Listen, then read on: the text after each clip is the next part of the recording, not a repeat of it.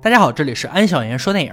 黑人警察的种族歧视，因为邻居白人与黑人的婚姻越演越烈，从最初的看不顺眼到言语攻击，逐渐演化成一场你死我活的斗争，反映美国当下无解的种族矛盾。本次给大家带来电影《合法入侵》。白人公司职员马克和黑人女作家丽莎相爱并结婚，建立了超越种族的爱情，两人感情非常好。由于岳父不喜欢这个白人小伙，导致马克不愿意与丽莎的家人住在一起。岳父只能出钱在湖景水坝买了一处半山别墅，很快小两口就搬到了这里，享受着甜蜜幸福的生活。但是他们的喜悦心情并没有持续太久。他们的邻居亚伯是名警察，也是一个单亲爸爸，他对孩子很严苛，两个孩子和他的感情很疏离。但是邻居们和他的关系非常不错，因为警察身份，他主动承担起这一片的安保，并在自己的房子上安装了探照灯，方便夜里出行的人们。但是他对跨种族的婚姻却有着深深的敌意。也因此，马克夫妻俩成了他的眼中钉、肉中刺。很快，亚伯就将高瓦斯的探照灯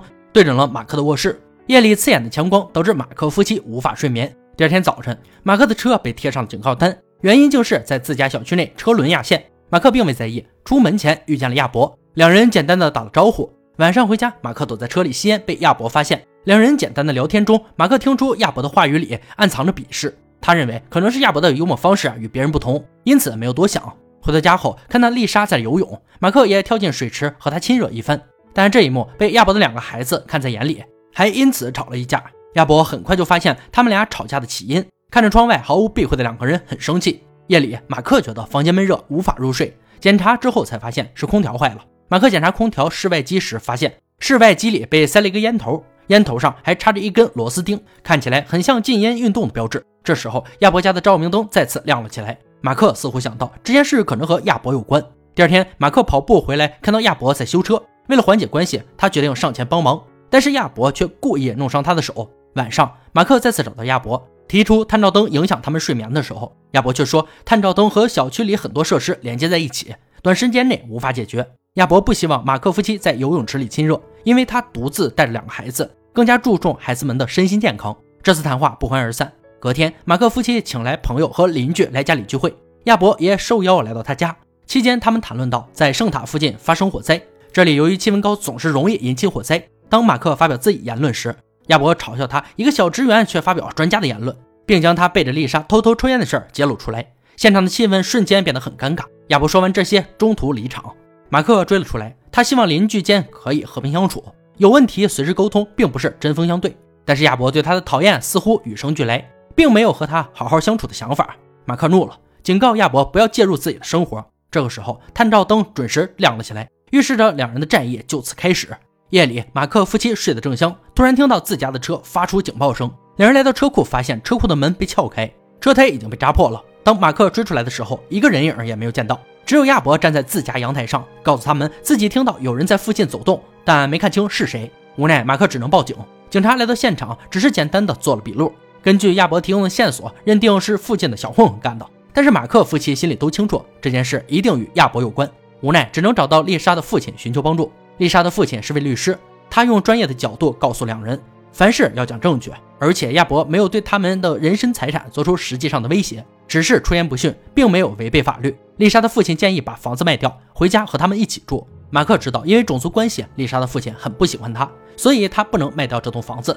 法律这条路走不通，他决定用自己的方法解决问题，以彼之道还之彼身。马克在自己的房子上也安装了探照灯，方向正对亚伯的卧室。这一招果然有效，亚伯被探照灯干扰了一整夜没闭眼。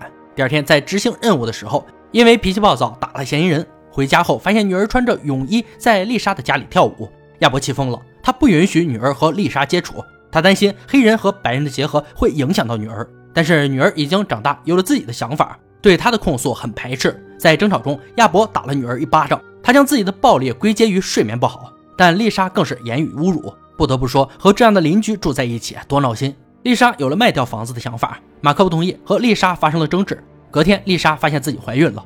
她把这个消息告诉马克的时候，马克并不开心，甚至不想留下这个孩子，因为和丽莎结婚，马克受到了太多的歧视，他害怕孩子承受和他一样的痛苦。几天后，亚伯单位的内政部找到了他。因为他被前几天的嫌疑人投诉，理由是暴力执法，妨碍人权。领导决定让亚伯停职反省，等事情查清楚再做下一步处理。亚伯将近期的倒霉事都怪在马克身上。停职后，他有大把的时间报复马克，深夜里，他在家里聚集朋友开派对，音乐声震耳欲聋。马克夫妻快被逼疯了。一向斯文的马克忍无可忍，敲响了亚伯家的门。进屋后，被亚伯叫来的陪酒女郎们按在地上一顿摩擦，并拍下了视频，放在了马克家的邮箱，让丽莎看到马克被羞辱的画面。眼见亚伯的阴招太多，惹不起就躲。马克买了小树，种在栅栏边，打算将两家彻底隔开。眼不见心不烦，不接触不摩擦。可是没一会儿，亚伯就将越过栅栏的树枝砍断，理由就是马克没有经过他的同意，树枝占了他家的地盘。两人从开始的言语攻击发展成了肢体冲突，隔着栅栏开始华山论剑。亚伯更是不甘心，上演了电锯惊魂。马克在丽莎的拉扯下返回屋内，而亚伯还在外面叫骂。本来以为是平静幸福的生活，却每天过得心惊胆战。马克心烦意乱，来到酒吧借酒消愁。电视里新闻报道，圣塔附近的火势还在蔓延，南加州已经有四个地区陷入火海，而马克所在的地区气温已经高达四十多度。他在思考，是不是该听丽莎的话，搬离这里。就在这个时候，亚伯也来到了酒吧。马克想躲开这个瘟神，避免再发生冲突，但很意外，亚伯却向他道歉，态度诚恳，居然承认自己的行为属实过分。马克看到事情有了转机，答应坐下来和他喝一杯。亚伯告诉他，今天是太太的三周年忌日，儿子出生后，他太太在医院里做看护，因为出轨白人老板，两人在外出约会时发生了车祸。这以后，亚伯看到黑人和白人在一起就生气，他仇恨所有的白人。认为他们可以轻易的抢走属于黑人的东西。听完这些，马克有点同情他，但还是坚决的告诉他自己不会搬走。几天后，火势越来越近，已经可以看到不远处的浓浓黑烟。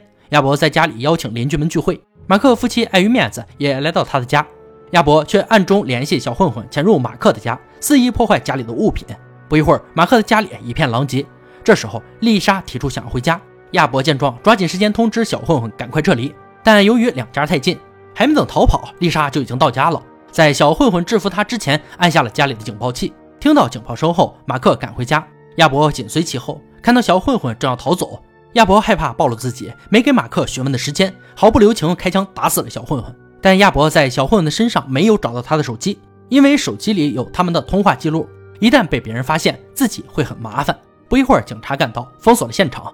亚伯再也没有机会去找那部手机，这让他焦头烂额。隔天，丽莎出院回家的时候，大火已经蔓延到了附近。亚伯正在焦急地给房子降温，他可不想自己家就这么快成为一片废墟。马克和丽莎决定先离开这里。临走前，他找到亚伯表示感谢，即使之前有那么多不愉快，关键时刻是他帮忙解决了小混混。随后，马克回到家收拾东西的时候，在床边发现了一部手机。他意识到这部手机可能是小混混遗落在这儿了。他在手机的通话记录上发现了未接电话，他将电话回拨。电话那端传来了亚伯的声音。原来亚伯在慌乱中没有看来电，就直接按了接听键。此时他知道自己已经暴露，索性持枪来到马克的家，准备将两人灭口。关键时刻，马克不再斯文，瞬间暴起，很快就把亚伯打倒在地。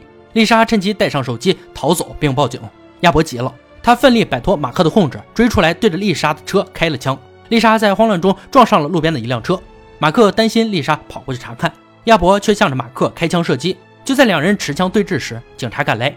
亚伯见状，立刻收起了自己的手枪，以自己是警察的身份做掩护，控诉马克因为妻子遭到了侵犯，导致精神压力太大发疯。此时正举着枪对着亚伯的马克解释不清楚现在状况，在危急关头很可能被警察击毙。马克灵光一闪，用激将法指责亚伯太自以为是，才导致老婆和别人偷情。这招果然有用，受了刺激的亚伯掏出手枪。将马克打伤，警察看大事不妙，将亚伯击毙。这是一场由种族歧视引发的悲剧。生活在美国，还有多少人在面对这样的困扰？马克因肩膀受伤被抬上救护车，丽莎陪在他身边。经历了这么多波折，两个肤色不同的爱人依然选择坚定的爱着。电影呢，到这里就结束了。种族歧视在美国的确是不容小觑的问题。表面上，种族之争已经过去，在这和平年代，一切似乎变得正常。民主与自由仿佛充斥着整个美国，人们好像也安居乐业。但其实歧视的遗咒一直没有被破解，有些人的内心深处还充满着民族洁癖。这些洁癖有些是天然的，还有些是历史遗留的。本片故事有三条线：一条是黑人与白人邻居的矛盾发生，一条是周围的环境山火的蔓延，还有一条是邻居黑白夫妻对于感情的不断维持。三条线天时地利人和的交织在一起，相互作用，相互刺激，让剧情更加纠结内心。而此片最厉害的地方会让你看完后深思许久。好了，本次解说就到这里吧，我们下期再见。